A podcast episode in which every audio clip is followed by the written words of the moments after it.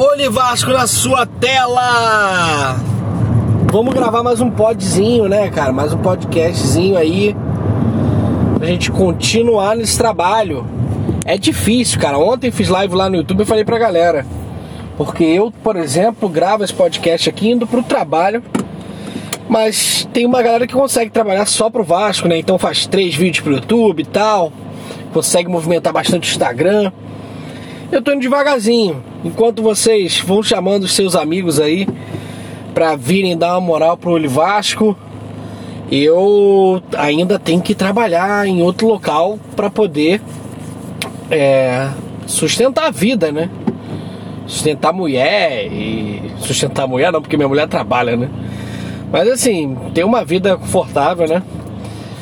Enquanto não vem os milhares de vascaínos acompanhar o Vasco, então tem que trabalhar. Então a gente vai fazendo o que pode e o que a gente pode para falar de Vasco aqui nessa versão podcast, é indo pro trabalho mesmo.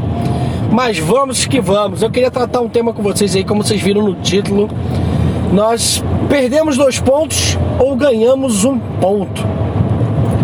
Antes de chegar a essa conclusão, é claro que eu não vou dar assim de, de mão beijada. A gente pode falar sobre o jogo, né? Um jogo que claramente ia ser difícil, né? Ninguém, eu acho que ninguém achava que ia ser fácil, mas que também eu estava muito confiante de que poderíamos vencer. E a sensação que ficou é que poderíamos vencer sim.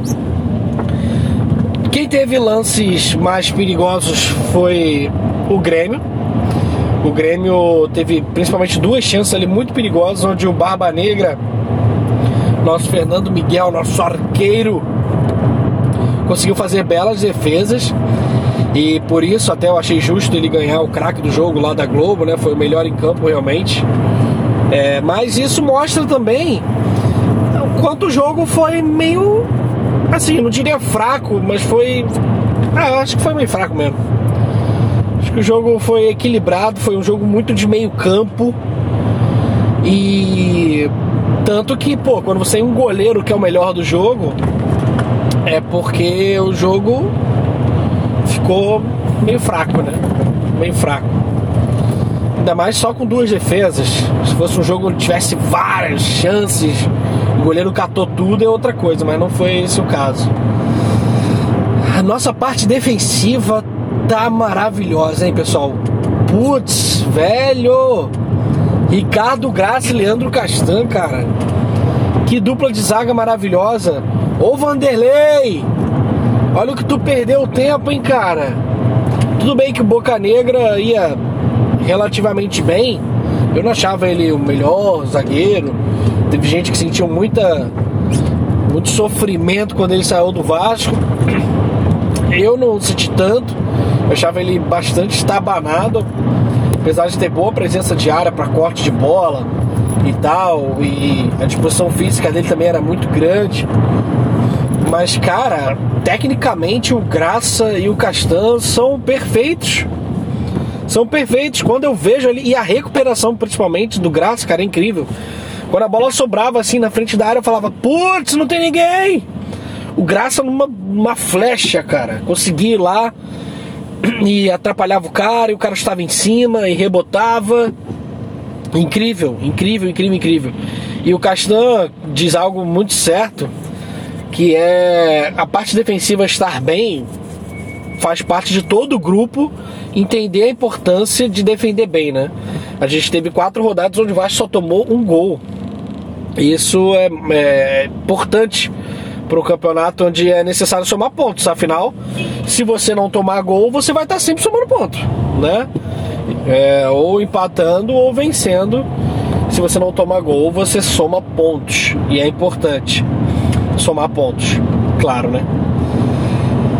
É, bom, o problema para mim foi do meio para frente, né? O ramonismo dessa vez para mim não funcionou muito bem.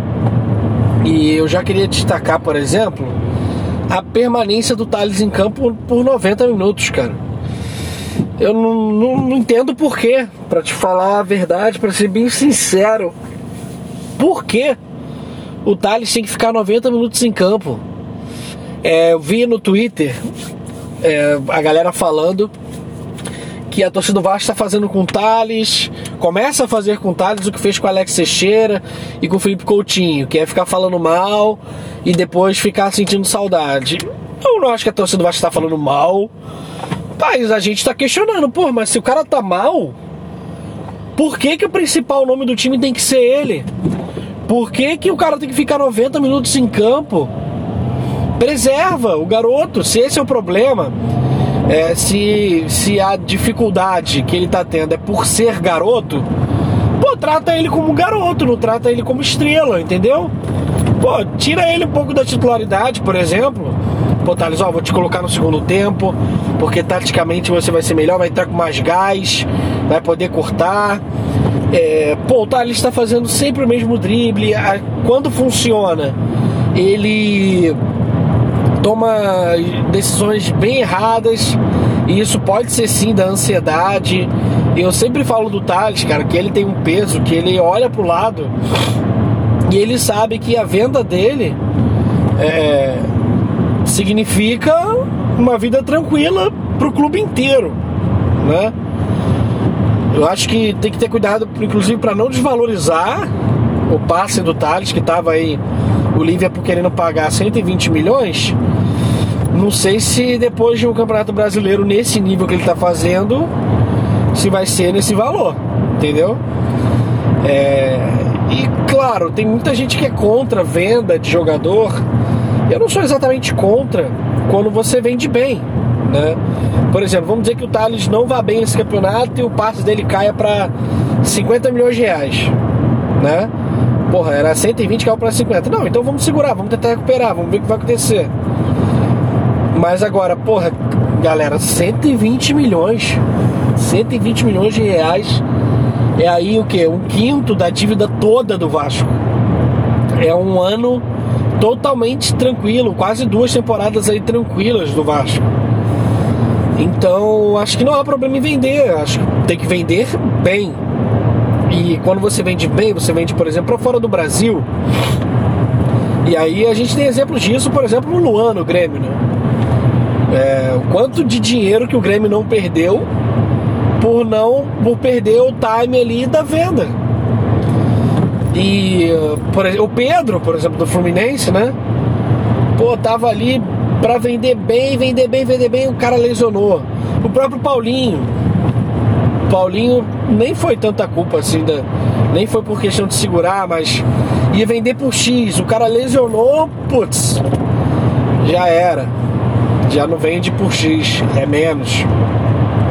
Então, assim, não é só uma questão de futebol, uma questão de negócios, né? Você conseguir vender enquanto o mercado tá bom. Então, eu acho que nessa questão do Thales, tem que começar a pensar um pouco mais ele como um ativo do clube e também no próprio garoto. No próprio garoto.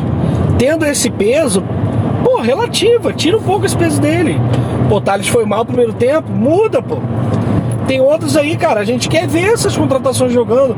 Será que eles são tão ruins assim, galera? Que não merece nenhuma chance. Pô, o Carlinhos, que é canhoto, será que não daria para jogar ali pela ponta? O Benítez já jogou pela ponta ali, então daria para botar o Carlinhos pelo meio também.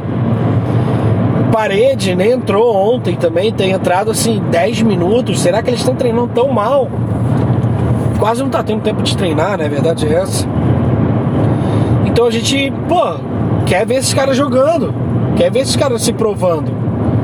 Porque a gente está contando numa evolução do time e está contando também que eles nos ajudem, né? Afinal foram contratados para isso.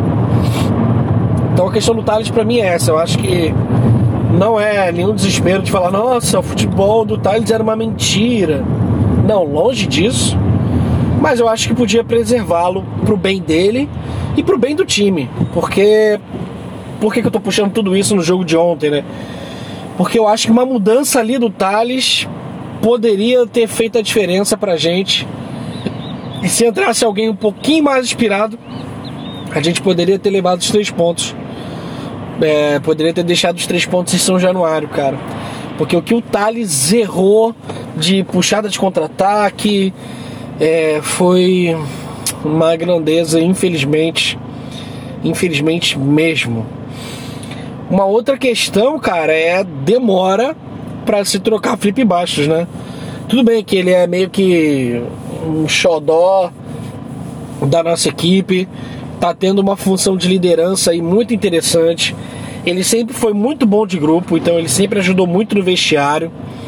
E agora o Ramon incutiu no, no mindset dele, né, na cabeça dele, de que ele precisa liderar esses garotos porque ele tem já uma certa idade, tem uma bagagem, né? Afinal foi campeão aí do último título importante, último título nacional que o Vasco teve. Ele fazia parte do elenco, então isso faz diferença sim. E é importante que isso não, porra, guarde a vaga dele dentro do time, cara. Muita gente já questionava, vários é, youtubers aí, por exemplo, Vascaíno já falavam que não dava mais pro Bastos jogar de titular. Eu achava até que ele poderia jogar de titular assim, mas cara, no primeiro tempo, já com 15 minutos eu cravei.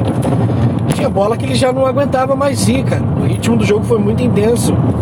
Porque o meio-campo do Grêmio é muito leve, né? Jean-Pierre, Matheus Henrique, Lucas Silva. Lucas Silva um pouquinho mais preso, né? Eita, sempre mesmo buraco. Não mesmo buraco não, né? Sempre a mesma elevação aqui perto do Maracanã, que beleza. É... Então, assim, meio muito leve, os caras trocando passos muito rápidos. E o Felipe Bastos não conseguia fazer essa função. Então por que, cara? Por que demorou tanto para trocar? Entendeu? A entrada do Bruno Gomes eu achei que foi excelente, porque esse garoto joga de terno. Na boa, ele joga demais, cara. Que elegância até na marcação, cara. Ele rouba a bola com uma, assim, com uma prioridade absurda. Parece que quando ele rouba a bola, no rosto dele tá escrito assim: Você não vai passar daqui, não, filho tenta por outro lugar, porque aqui comigo você não vai passar. Absurdo. Errou alguns passes. É, que poderiam puxar uns contra-ataques interessantes também, mas ontem que teve de erro de passe. Ai, ai, ai, ai, ai, cara, muito erro de passe. Então, assim, é necessário. Se o time precisa tanto de um contra-ataque para conseguir vitórias, tem que ser melhor trabalhado isso. É, o Benítez é uma pena que ele cansa, né? se ele não cansasse, cara, se. Porra, o cara joga demais, cara. O Benítez tá jogando muito. Eu acho só um pouco estabanado na marcação, mas que é uma função colateral dele aí. A principal é armar jogadas ele arma muito bem. Mas tem roubado muita bola, acaba fazendo muita falta também, que é meio. Ele é meio malucão na hora de marcar, né? Mas a gente releva pela boa função principal que ele tem, que é roubar a bola e, e armar o time, mas ele sim, quando a bola pega nele, você sente que pode sair algo diferente, que pode vir algo pro gol. O Cano não teve nenhuma chance, né? Porque, pô, se os caras que fazem essa ligação não conseguem concluir bem o seu trabalho, a bola não chega no cano e aí não tem como cobrar do cara, né? Eu ouvi até falando que teve um passe lá que ele deu muito ruim e que o Luiz Roberto, pô, maravilhoso o Luiz Roberto, eu adoro o Luiz Roberto. Ele é sempre muito fofo, mas eu achei que ele foi mal falando pro Cano voltar pra área. E muita gente comprou essa ideia, ah, esse Cano também só dentro da área. Eu não acho não, cara. Já vi vários jogos, principalmente lá na época do Abel, em que o Cano vinha fazer o pivô aqui atrás, quase na nossa intermediária de defesa e ele assim dava passes maravilhosos, virada de jogos perfeitas. Eu acho que o Cano não é cego não. Como, como o Luiz Roberto meio que brincou e que muito vascaíno guardou isso, né? Pô, o Cano só dentro da área. Não, não acho não. Acho que ele tem qualidade para desenvolver é, outros fundamentos muito bem além da finalização. Diante disso, para mim, a sensação é que perdemos dois pontos. E, isso é bem diferente, eu sei. Muita gente comemorou esse um ponto. Eu acho sim. É, um ponto diante do Grêmio é bom, sempre. Ou seja, ganhar pontos do Grêmio é bom, sempre. Só que o fator casa ainda conta muito. Tem gente dizendo que não, ah, não tem torcida e tal, então não faz diferença. O, o, o próprio Brasileirão, né, as partidas do Brasileirão, estão provando que não é bem assim, que está fazendo diferença, sim, né? Que tem diferença você jogar em casa e jogar fora. E então, cara, não, eu fiquei com um gostinho assim que, caraca, se a gente tivesse mexido o time, é, principalmente essas duas peças que eu falei mais cedo, né? A gente poderia ter dado chance para os outros bilhares. Você vê, o Vinícius entrou e eu achei até que entrou meio estranho, que é normal, o garoto ficou muito tempo parado aí, a lesão dele foi na panturrilha, então às vezes dá um pouco de insegurança. Talvez não esteja tão forte assim ainda, que ele voltou antes do tempo. É, não porque o departamento médico deu de maluco, não, mas porque o próprio garoto realmente se recuperou mais cedo. Mas de repente tem uma insegurança, né, cara? Tem uma insegurança ali. Então eu não vi ele puxando muito bola no fundo e tal. Quando o Vasco ia para atacar, não sei se vocês perceberam, ele puxava muito pro lado e não pro fundo. Eu não sei se ele estava acostumado a jogar com o Pikachu indo por dentro, né? Então ele tinha essa função, mas ontem eu imaginei que ele ia dar amplitude pelo lado direito ali, puxar mais a bola pro fundo, principalmente para tentar chegar no cano. Mas não aconteceu isso. Mas mesmo assim, a melhor chance do Vasco foi com ele, cara. Onde Paulo Vitor fez uma defesaça. E ele com o pé esquerdo ali, deu aquele tapa, né? Que agora o Luiz Roberto tá falando da colher, né? Fez aquele tapa ali onde a gente aperta R2, quadrado. E o Paulo Vitor, cara, pô, quando você vê no replay assim, câmera lenta, foi uma defesaça, porque a bola ia lá dentro e é bonito. E aí a gente ia conquistar esses dois pontinhos que ficaram faltando. Então, assim, como eu estava dizendo, um pontinho é sempre bom contra um Grêmio, que é sempre postulante ao título. Mas, cara, poxa vida. Meu sentimento foi esse, pessoal. Me perdoe, viu, se você não concorda. Mas a gente está aqui para discordar mesmo. É, eu acho que se a gente mudasse algumas peças e se o Ramon tivesse um pouco de desapego do Thales e do Felipe Bastos, a gente poderia ter uma dinâmica diferente e uma coisa ficou clara, a gente poderia ganhar. O jogo não ficou só na mão do Grêmio, o Grêmio não foi tão superior ao Vasco assim, o jogo foi bem equilibrado. E para mim ficou um gostinho, não sei se é porque eu acostumei com as vitórias, né? Muita gente me perguntou, o Celção lá, que é um dos beneméritos do Olho Vasco aí, falou: Pô, você acha que a gente vai ganhar o tempo todo? Falei, não, mas quando eu vejo que a gente está próximo de ganhar e não ganha, eu fico triste, né? É, eu acho assim, pô, um jogo que a gente foi totalmente dominado, mesmo assim a gente consegue empate, aí para mim, pô, beleza, conseguimos um empate tranquilo. Mas um jogo onde você tem chances de ganhar e não ganha, aí para mim já é mais dolorido. Agora vamos falar também um pouco da mentalidade, né, cara? Por que que hum, eu acho que você tratar assim um ponto contra o Grêmio em casa ser tão valioso, eu acho que é você pensar um pouco pequeno, na minha visão, tá?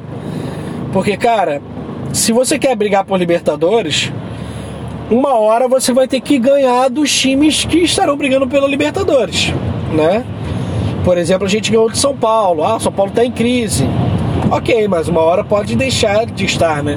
Até porque, cara, desde que eu sou criança, o São Paulo tem um fenômeno que é um saco, que é o seguinte, os caras perdem, perdem, perdem. Ganha duas, já tá lutando pela Libertadores. Eu não entendo isso, cara. Eu não entendo isso. Eu sei que matematicamente isso não é possível. Mas a sensação que eu tenho com São Paulo é essa, que os caras vivem perdendo, mas ganham duas e já estão lutando pela Libertadores. É incrível isso. Então, eu acho que a gente tirou pontos sim de um time bom, do Campeonato Brasileiro. E o Grêmio também, cara. Tanto que, porra, o Renato fez o sensato, que é cagar totalmente pra final de, de, de gauchão, que não vale mais nada, que eles já ganharam do Inter mesmo. Então, por ganhar ou perder pro Caxias, tanto faz. E botou o time titular, só poupou ali o Jeromel e o Vanderlei por questões de cansaço mesmo dos dois, mas não poupou assim com medo de machucar e tal, não. Foi com força total pra cima do Vasco, bom time do Grêmio. E é um time que briga lá em cima, que a gente poderia ter somado três pontos, cara. Nem ter tirado o ponto deles. Mas ter somado três pontos, cara. É, e claro, cara, pô, eu gosto muito de ser líder do Brasileirão, cara, na boa. Eu quero muito brigar lá em cima. E se esse começo de campeonato aí os times estão perdidos, eu quero mais é aproveitar a organização do Ramon, é, o conhecimento do elenco que ele tem, a tranquilidade que ele tem para poder somar o máximo de pontos possível. E quando eu falo somar o máximo de pontos possível, não é para fugir de zona de abaixamento, não. Eu acho que esse time do Vasco não é ruim, é um bom time. A gente pode até fazer um podcast aqui falando sobre isso. O time do Vasco é um bom time e dá para brigar lá em cima, sim. Dá para brigar lá em cima, sim. Não tem nenhum bicho papão. O Atlético, para... o Atlético Mineiro perdeu de novo. O Flamengo foi salvo aí pelo VAR quando já tinha até acabado o jogo. Os caras já estavam quase no vestiário e voltou para bater pênalti. Então, o Palmeiras, né? O Palmeiras acho que ganhou. Acabou ganhando, mas também com, com chute de rebote lá de, de fora da área do garoto, do Patrick. Então, assim, não tem nenhum bicho-papão. E o Vasco tem um time organizado. E o que eu falei das contratações, né? Se as contratações chegaram para somar, eu acho que dá para ter um elenco para brigar lá em cima, sim.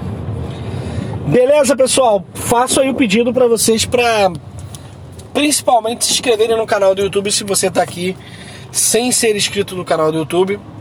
Eu peço, por favor, para você se inscrever lá, porque lá tem muito conteúdo bacana, cara. Quem tá se inscrevendo lá tá gostando demais. E eu tô muito feliz com isso, estamos crescendo muito. E também nas outras redes sociais, TikTok, cara, tá crescendo bem devagarzinho lá, mas tá crescendo, a galera tá curtindo. Lá eu posto material de humor, né? Todos esses memes do Vasco aí que surgem, eu posto lá, então você fica sempre sabendo lá. Instagram, peço a Deus tempo para poder mexer um pouquinho mais. E Twitter, principalmente dia de jogo, eu mexo bastante. É, solto bastante pílula lá do que eu tô achando do jogo, solto piada também. E é isso aí, galera. Até a próxima vez que a gente for se encontrar em alguma dessas mídias. Valeu? Um abraço a todos vocês. Até a próxima. Valeu!